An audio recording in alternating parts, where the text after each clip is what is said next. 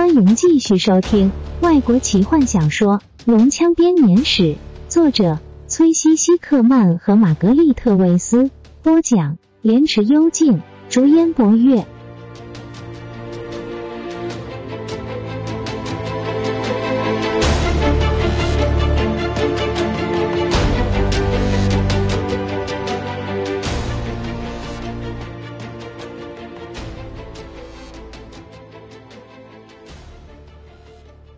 斯林身体受着折磨，史东所受的折磨则是心灵上的。但这些天来，受到最大折磨的，也许是泰索和夫。对坎德人来说，最残忍的酷刑就是把他给关起来。也有人说，对其他种族最残酷的酷刑，就是把他和一个坎德人关在一起。经过三天，泰索和夫不断的以抱怨、唠叨、笑话。来进行皮毛轰炸之后，大伙都很愿意被车子拖着在地上打滚，以换来坎德人闭上一小时的嘴。至少弗林特是这样说的。最后，连金月都失去了耐心，差一点要给他两巴掌。坦尼斯把坎德人赶到囚车后方，小坎德人两脚伸出车外，连挤着铁栏杆，觉得自己无聊得快要死掉了。他这辈子从来没有这么无聊过。在路上发现费资本之后，日子变得稍稍有趣。但老人的娱乐价值，在坦尼斯强迫泰斯归还老人的药材包之后就消失了。在绝望的驱使下，泰佐和夫开始寻找新的猎物。塞斯顿那个西古矮人，大伙都很同情可怜的塞斯顿。这个西古矮人常常受到头德的虐待，也是他最常找的出气筒。他整晚都不停的替头德传递口信，从车队的最前面跑到最后面，从补给车里把食物拿给头德，喂饲头德的小马，所有其他头德想得出来的烂工作，也都交给他一手包办。头德一天至少要痛殴他三次，龙人们也常取笑他。地精偷走他的食物，就连麋鹿在他经过的时候都会趁机跟他过不去。这个坚强的西古矮人都一声不吭的忍受下来，也因此赢得大伙的同情。塞斯顿不忙的时候，开始跟大伙走在一起。坦尼斯急着要知道帕克塔卡斯的状况，开始向他打听他的故乡和他替头德工作的经过。这个故事整整花了塞斯顿一天的时间讲完，大伙又花了一天的时间才搞懂，因为他从中间开始讲，又莫名其妙的接回一开始的地方，最后终于拼凑出来的故事却没有什么帮助。塞斯顿原先是和一大群住在帕克塔卡斯附近丘陵的西谷矮人住在一起，后来。蒙敏那大王为了要生产更多的武器和盔甲来装备自己的军队，占领了附近的铁矿。大火整天整夜味道臭臭。塞斯顿皱起鼻子。敲石头整天整夜。塞斯顿在厨房里找到好差事。他的神情快了起来。煮热汤，非常烫。他的脸色阴沉下来。汤冻到，热汤快快让盔甲变烫。蒙敏那大王一个礼拜都只能躺着。他叹了一口气。塞斯顿跟休马斯特自愿的。也许我们可以关闭那个矿坑。卡拉蒙建议。这是个办法。坦尼斯思考着。蒙敏的大王派有多少龙人去守卫矿坑？两个。塞斯顿说，一边举起十只胖乎乎的手指。坦尼斯不由自主的叹气。想起来，似乎在什么地方遇到过相同的状况。塞斯顿充满希望的看着他，那里也只有两只龙，两只龙。坦尼斯不可置信的附送，最多两只。卡拉蒙呻吟着往后躺。战士自从逃出沙克沙罗斯之后，就在认真的考虑和龙作战的可能性。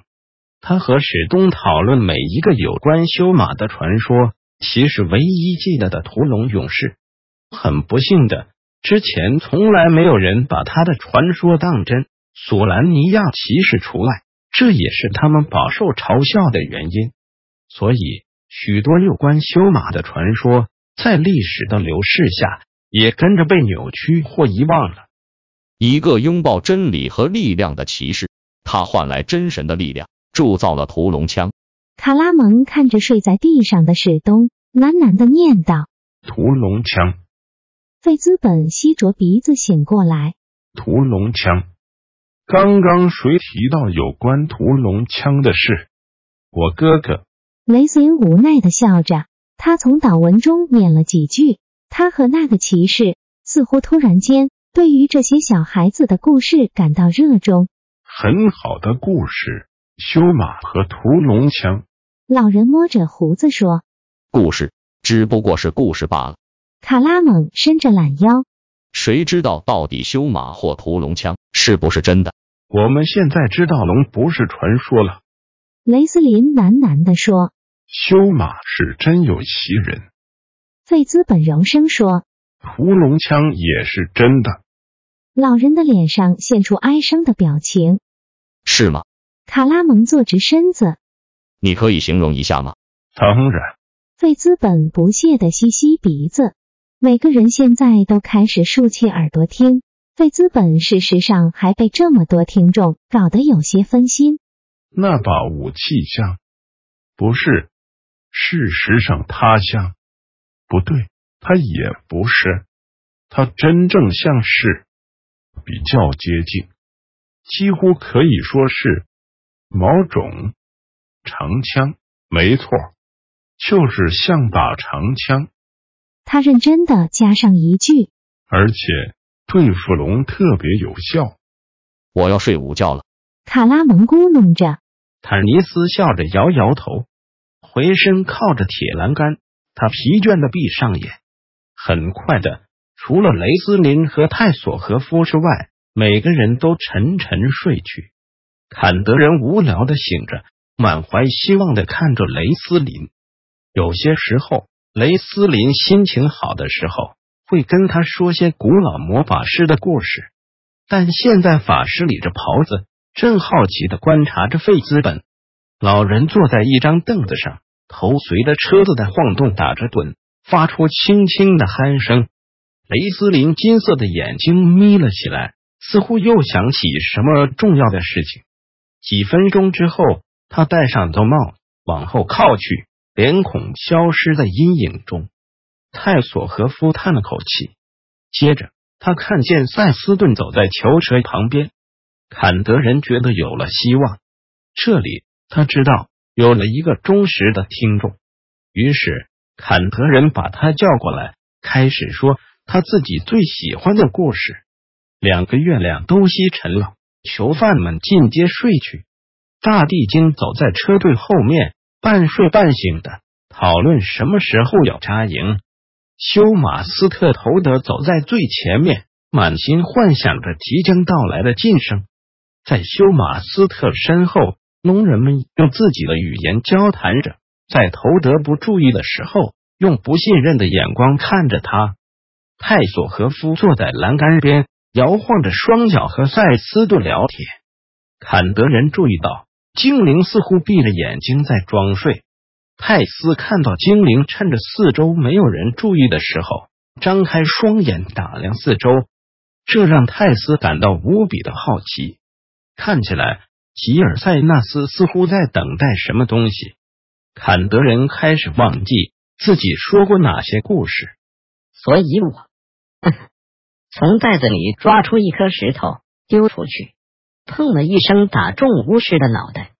泰斯很快的开始替故事做结尾。恶魔抓住他的腿，把他一起拖进地狱的深渊。但恶魔应该先对你说谢谢。塞斯顿听过这个故事有两次之多，版本还不太一样。你忘了是吗？泰斯问，一边注意着吉尔塞纳斯。是啊，没错。那个恶魔对我说声谢谢。然后把他给我的魔法指环收回去。如果不是因为天黑，你应该可以看到我手指上有指环的痕迹。太阳升起，很快早晨，我可以看。